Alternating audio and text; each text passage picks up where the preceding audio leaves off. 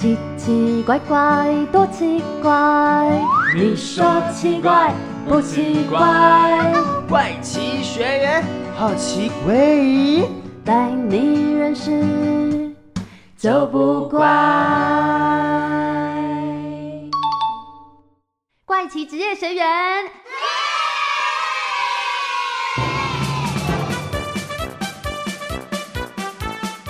嗨，欢迎来到怪奇职业学员，我是班导师邵平。Hello，我是班长卡尔。我是康乐股长柚子，嘿我是资讯股长俊孝。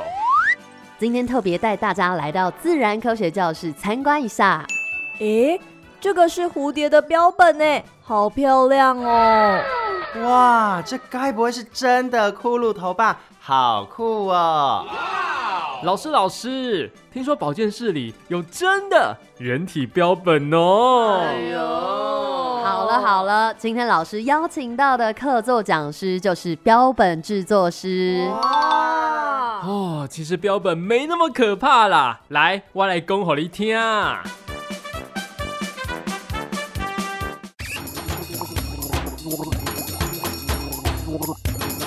怪奇小百科。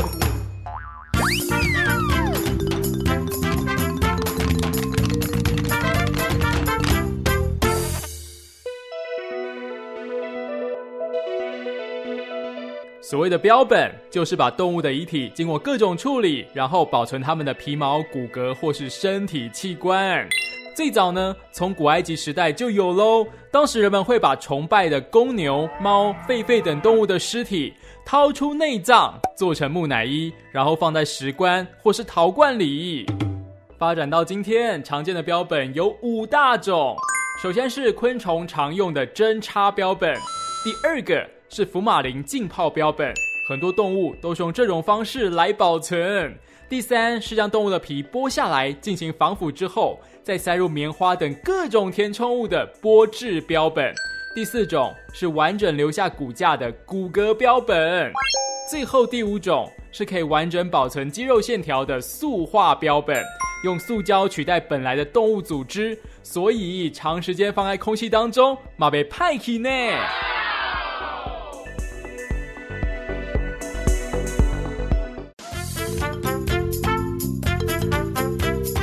听完俊校精彩的怪奇小百科之后，跟着我们一起去校外教学，听听民众们对于标本制作师的看法吧。大家准备好了吗？怪奇校外教学 Let's go！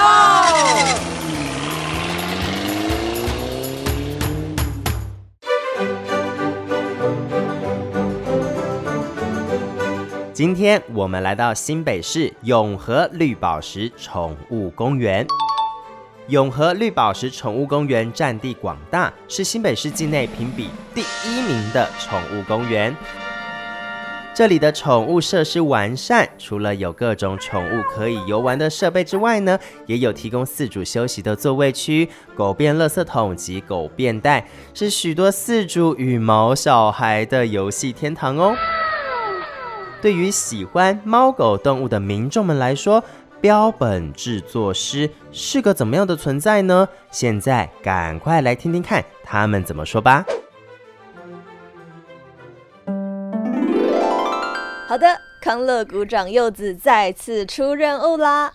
今天在宠物公园，哇，真的是让柚子心情超级好。赶快跟着我来听听看民众对标本制作师的想法喽。首先，先问问大家有没有看过标本？你看蝴蝶那些昆虫类吧。这个算袂歹啊。听起来大家都有看过标本呢，但是大家知道动物也可以做成标本吗？猫狗有听过，就我之前住美国，有些很爱自己猫狗的话，它走的时候都会变成标本，放在家里。比较少看到，应该这种动物就没有看过。啊！不要不要不要生气。哼，对啊，要不然你做成标本。羞羞羞羞蛋鸡嘞！这位朋友，你要把自己的狗狗做成标本吗？我应该不会特别想，但是也不会排斥啊。哦，原来原来。那对于宠物离开后做成标本这件事，大家怎么想的呢？都有可能吧。你假如说把它做成标本，然后大家都很快乐、很开心，那就 OK 啊。啊，如果大家会会伤心，那就不要嘛。可能刚开始会想，可是后来觉得还是这样子，自己主人会走不出去。这好奇怪，一个已经没有生没有生命的东西放在家里啊。所以其实还是要看自己的想法才是最重要的。刚刚问到的这位黄先生曾经住在美国，也看过动物的标本。这样柚子，我再来问问他，对于标本制作师在制作标本这样的过程，觉得怎么样？分两遍吧。如果已经走的动物就还好，但是如果是美国很多比较喜欢是去打猎，就是 hunting，然后把它变成标本，就比较残忍。这感觉有点恐怖哎。另外一位孙同学也说，就是做几个就好，他做一大堆，然后就不太好，就有没有活的，然后就只是为了看而已，然后就去把原本活的，就是用死这样。所以也有民众觉得做标本的过程很残忍。那这位马小姐觉得呢？因为她其实已经。不是说活体把它直接杀掉吗？如果它有它保存意义或是价值存在的话，其实不会说是一个不好的一个行为。嗯，对呀，其实也要看制作的是什么东西，怎么制作的才能够去断定。另外，我还问到了一位黄弟弟，会不会觉得标本很恐怖呢？呃，现在不会了，现在不会啊，以前会哦。我还我不知道。弟弟，你还小，没关系的。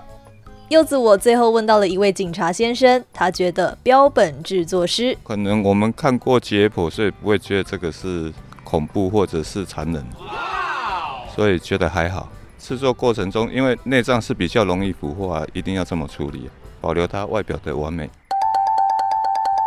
好的，以上就是今天的怪奇校外教学。大家对于标本跟制作的过程想法真的超级多哎，有人觉得是直接把活体变成标本，也有人觉得不是这样。那标本制作师实际的工作到底都在干嘛呢？现在赶快跟着我一起回学校认识今天的客座讲师喽！今天的客座讲师是创立清晨两点工作室的标本师金毛，本名曾运平。外表靓丽的她只有二十五岁，一开始只觉得动物命丧荒野，被风吹日晒，很可怜呢，所以希望保存这些动物呢生前最靓丽的一面。不像其他世代传承的标本师，金茂以爱护动物为初衷，上网找资料来自己学习制作标本，再加上时尚设计的专业，将动物标本变成首饰艺术品。目前，金毛和工作伙伴兼男友的杰尼，本名唐静杰，一起东奔西跑找素材。拥有海洋生物专业的杰尼，对海洋类的标本非常熟悉，不管是静置、干制或是骨骼，通通难不倒他哦。今天的客座讲师杰尼和金毛已经准备好喽，要来告诉我们。到底标本制作师都在做什么？赶快来听听吧！大家好，我是杰尼，那我是清晨两点标本工作室的标本师，那我现在还在念海洋大学的硕士。大家好，我是金毛啊，我今年二十五岁，职业是标本师，然后我大概在两三年前创了清晨两点标本工作室，我现在也是在做这份工作。那金毛，你当初是怎么样踏到这个行业？因为你好像本身是设计相关的。对，我是读时尚造型设计的。我以前会接触标本，是因为我常去废墟，就是拍一些空景啊。然后我之前也有在外拍，所以常常会在废墟里面看到一些动物尸体，然后就觉得很有趣。也一方面是对他们好奇，再来就是我会觉得他们曝尸荒野有一点可怜啦，所以就萌生了把它带回家的念头。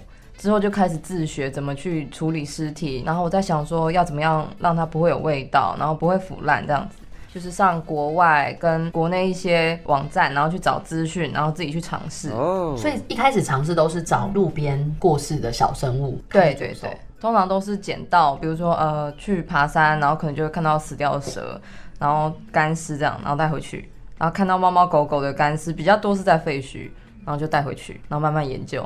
你们有觉得因为做了这件事情，或者是对这个有兴趣，所以你们觉得比较容易发现路上有动物的残骸这件事吗？就是会有雷达吧。我们会比较会去看一些角落啊或什么，因为我们自己有在做这个，算职业病吗？那你觉得就是说你自己所学的设计跟做标本之间有没有什么样的关联？我觉得读设计科的人会对美感比较特别。然后因为我以前是读时尚造型设计，那就有一堂课是服装史，然后那时候我就对以前古代的东西很有兴趣，因为我们那时候主要是教欧洲那边的。然后我就想说，把标本融入一些古典的元素。假如说一只兔子好了，它有一个底板，那底板上面可能就是做雕花啊，或者是做一些小装饰之类的，就是让它看起来不会这么的死板板，像教具的东西这样。因为像你自己是从零开始学习，如果说现在真的有一个人他想要开始尝试这条路的话，你会觉得有没有什么一定要的特质呢？我觉得每个人都可以做，但最主要是你要克服血味。然后腥味、尸臭，然后虫，还有就是尸体的遗容啊，或者是它腐烂的样子。再就是你要去研究一下化学药剂的作用。只要有这些东西跟一个完美的场地，就是不要被人家打扰，因为做标本其实是一个很长的时间，有时候中间是不能停的。就以填充来讲好了，就是我们撒了那个防腐的药剂之后，要一直把它填充完成，然后固定好姿势才能结束。小狗或小猫三四公斤左右的，大概要填四个小时药。所以填充的话是需要填什么东西？有没有最基本的标本 SOP？呃，我们一开始假如说是剥制来讲，我们就是先剥皮，然后去除掉毛上面的油脂，把它刮干净之后，然后我们要泡一些脱脂的药剂，脱完之后拿出来，然后把皮大致上擦干，擦干之后我们要去制作一个假体，代替它原本肉的地方，然后。抹上防腐之后，把它放在皮里面，然后缝合。那我想请问老师，标本有分成哪些种类？它们又有什么不一样的地方呢？我们一般分会分偏干的跟偏湿的，因为像科教标本就会有浸渍标本，比如说它用福马林泡了之后再换成酒精，或者就是纯福马林。然后再就像我的那个透明标本，它里面是加甘油，那个就是比较偏湿的。那干的部分就是干制标本，就是打完福马林药剂之后固定姿势后风干。那还有另外一种叫塑化标本，它会比较有弹性一点，因为它把里面的水分抽干之后，再换一些药剂进去，让它变得比较有弹性。然后再来还有就是骨骼剥制这种不太会碰到水的，都是干式标本。大部分就是分有容易的跟没有容易的。对，还有还有就饰品啊。就是把它们的毛收集起来，然后看可不可以做成项链啊，或什么的。还有留局部的，饲主通常最能接受就是留局部的。比如说他们家狗平常都喜欢，比如说这样子交叉手或者什么的，那他就会想要留这一块的部分，因为这样看到就会想到他们家狗狗之前，比如说常常这样子坐在窗边或是什么的样子。其实标本对于他们来说比较像是一个他们跟宠物的回忆的容器，比较不像是那种纯标本或是什么之类的。哦。那在制作整个过程当中，有最危险或最复杂的一个步骤吗？用刀子吧。你在剥皮的时候，你会把皮拉了，然后用刀子这样子画画画。啊，有时候比较细的地方，比如说像头骨的部分，常常就是连着皮没有肉。所以你在剥的时候，你要么就是把骨头有可能会削断，要么就是你可能皮会划破，所以你要抓好那个它们中间的那一层薄膜，然后就把它划开。啊，有时候你手拉得很近，就很容易会划伤。对，皮划破真的是很恐怖一件事，就觉得没什么，然后手套拿掉，就是整个就是你就手套里面都是血，但是就是只有这个破口的地方。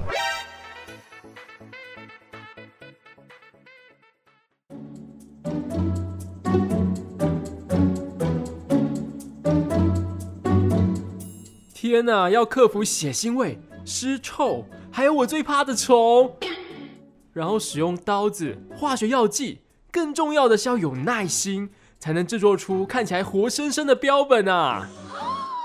而且标本原来还有分偏干的和偏湿的，各自也都有不同制作的 SOP。如果不够谨慎小心，很有可能整个标本就会被做坏掉。哎，哦。真的很难。咦？不过像老师们说的，想要复原动物的骨架外表，是不是要念很多很多解剖学的书？哦，读册真忝呢。其实有些，比如说 Google 或是其他这种图片的论坛，通常都会有人会拼好之后拍一张，那你就是照那个细节去看。因为有些人会用他想象的认知去拼那个骨头，也有些人是照着书去拼，每个人拼的拼法不一样，所以他骨头可能都会有不同的位置。那你自己就是要去研究说，这到底是真的它的位置，还是就是你觉得它的位置？对，这两个是不一样。还要翻一些那种文献啊什么的。对哦。那金毛也有讲说，你们需要靠福马林或是一些化学药剂，有没有造成身体的一些不适？这样有哎，我之前就被怀疑是不是福马林慢性中毒，因为我我们其实是有防毒面具，可是有时候就是想说啊算了，好懒哦，我们就直接这样倒，然后直接换水，因为我们有时候换的时候，那个福马林味道直接冲上来，它是会就是吸入性呛伤这样。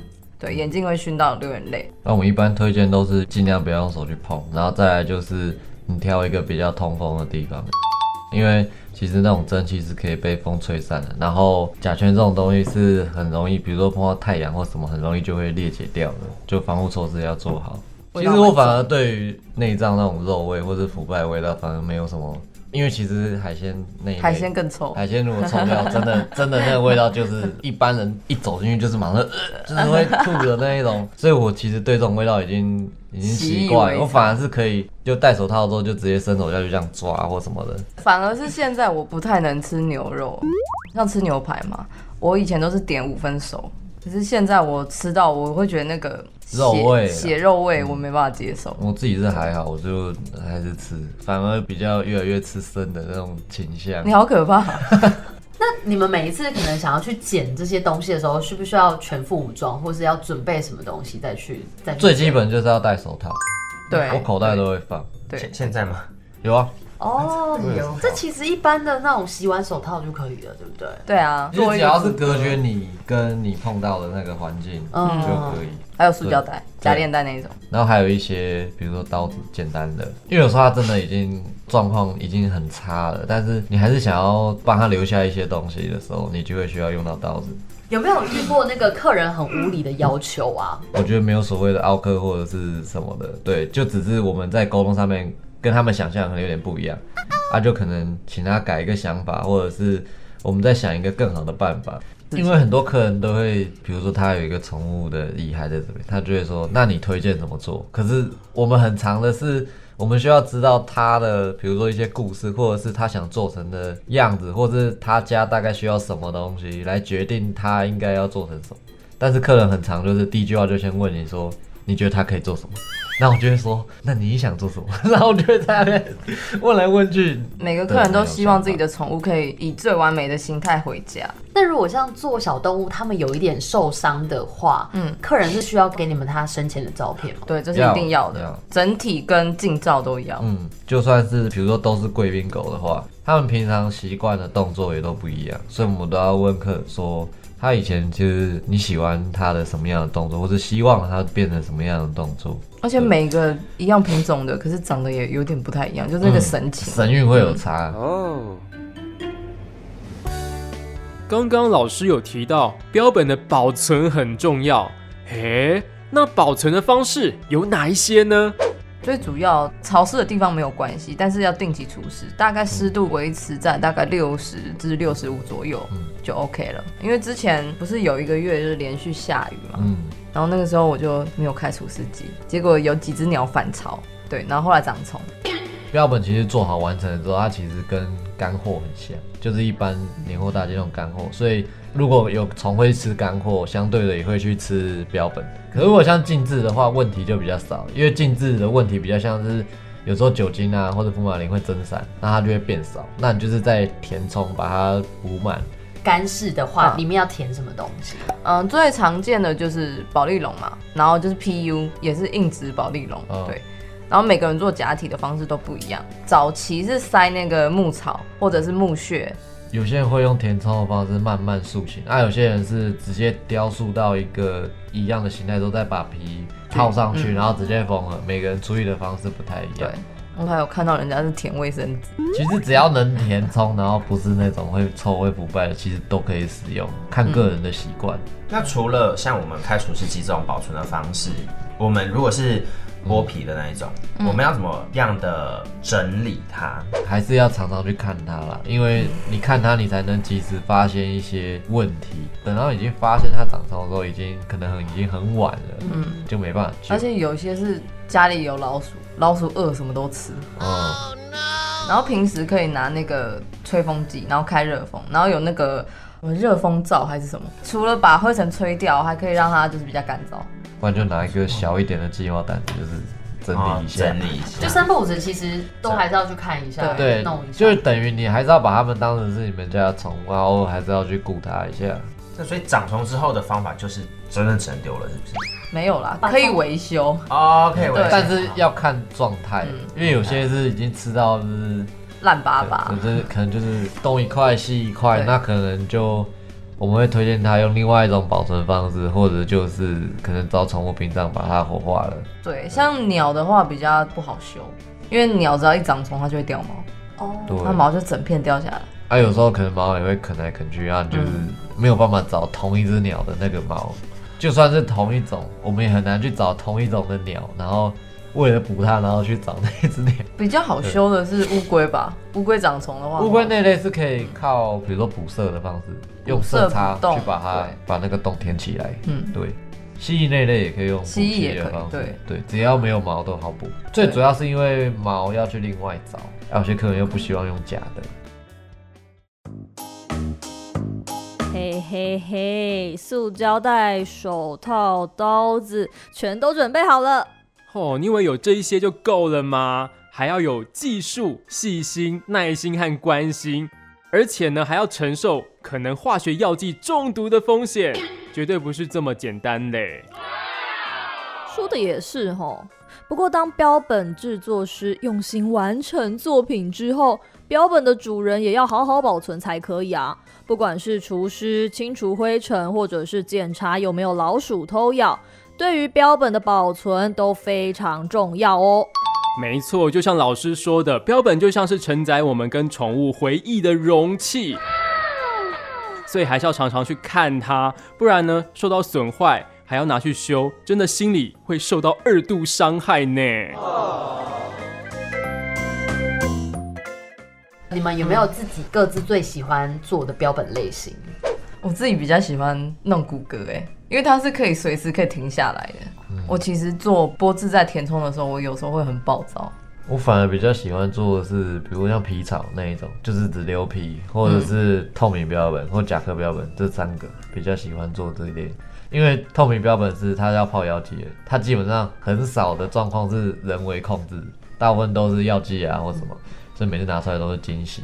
因为基本就是蓝色跟红色嘛，你有可能染了，有可能会变成青色，就这两个颜色的混合，也有可能打开要全散了。就全部都泡烂了，你就等于你这一两个月等的时间就变成零，你就要再重做一次，还蛮有挑战的啦。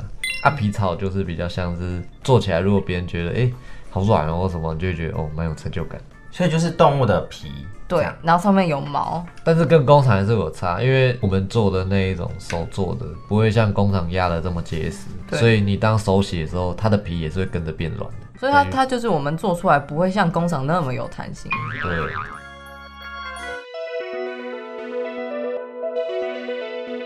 有没有遇过比较没有办法解释的状态？因为你的房间里面好像都是标本，对不对？我跟你举例一件事情，我觉得最奇怪。以前我觉得东西突然放在那边会动是正常，就可能地心引力或什么。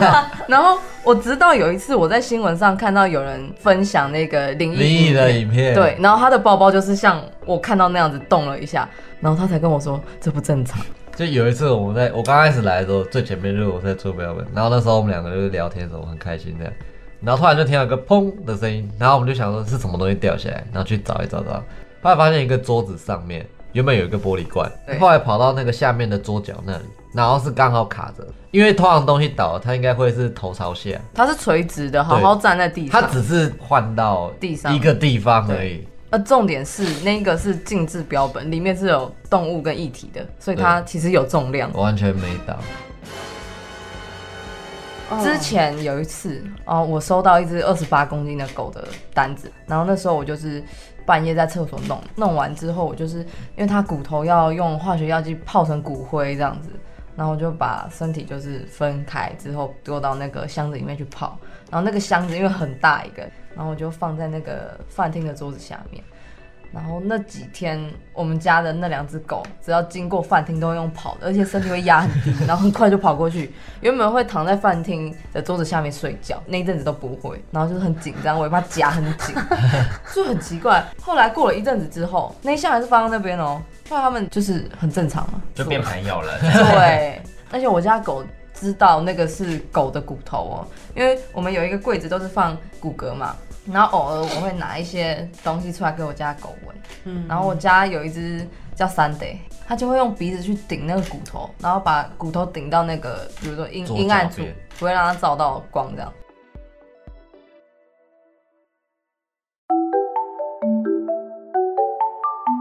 老师，老师，那我想问一下，你们接过这么多的委托，跟客户之间有没有比较温馨的故事可以跟我们说啊？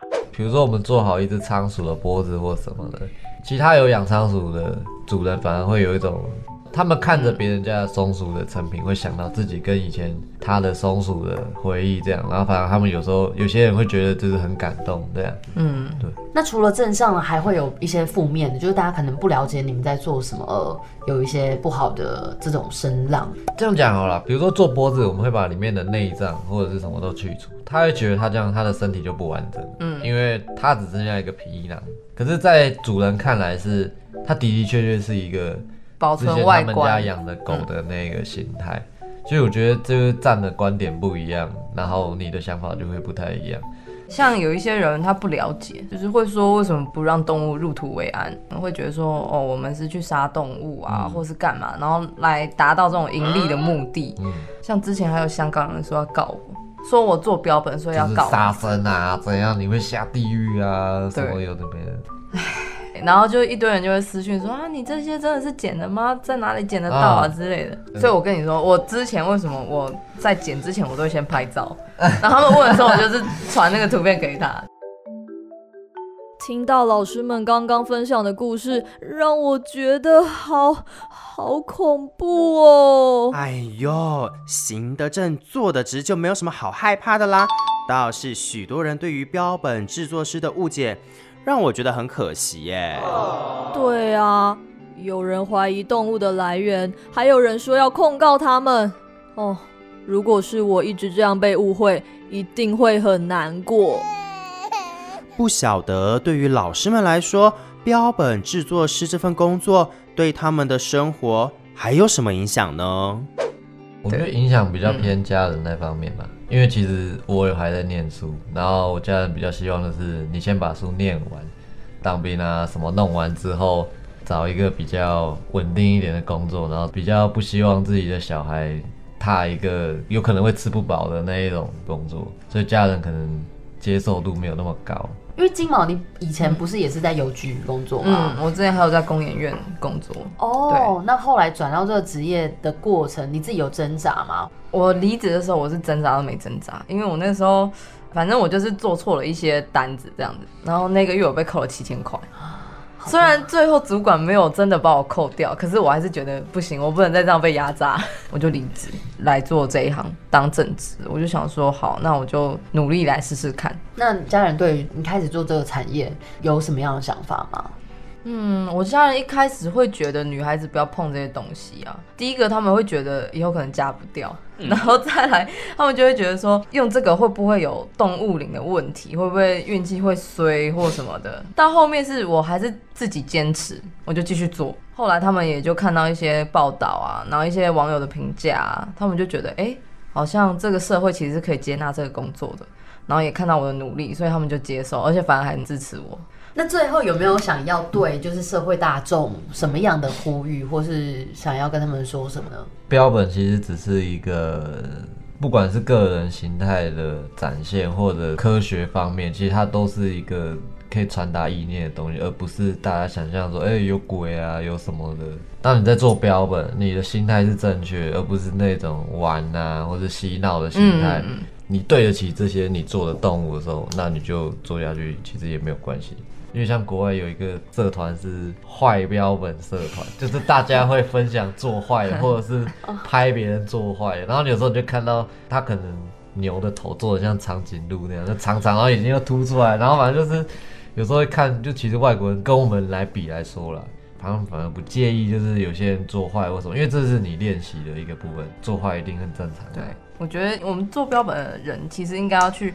好好的推广这些东西，就是让社会大众知道说，哎，其实做标本已经跟以前的时代不同了，不是为了制作而去杀，而是为了要保存它曾经的存在，或者是你想要把什么回忆留下来，所以透过这个方式让别人知道。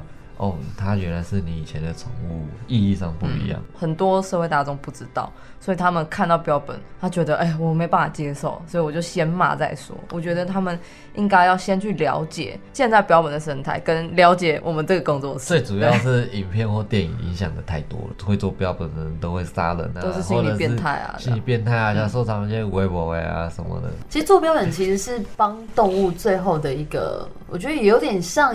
E.T. 美容师的概念，类似比较新颖的安葬方式。之前有一个客人，他们家他养了一个豹纹手工，因为他那个品系是一定会得肿瘤，它是一个基因的缺陷。然后那时候他就是最后往生的时候，他的主人希望就是他的手工不要再长肿瘤的方式留下来，所以那时候我就帮他把的脓去除掉之后，然后又把它缝合起来。然后他主人看到也觉得就是。它可以美美的，对对对，不会像之前王生那样子。对啊，我反而觉得这样算是一个好事吧。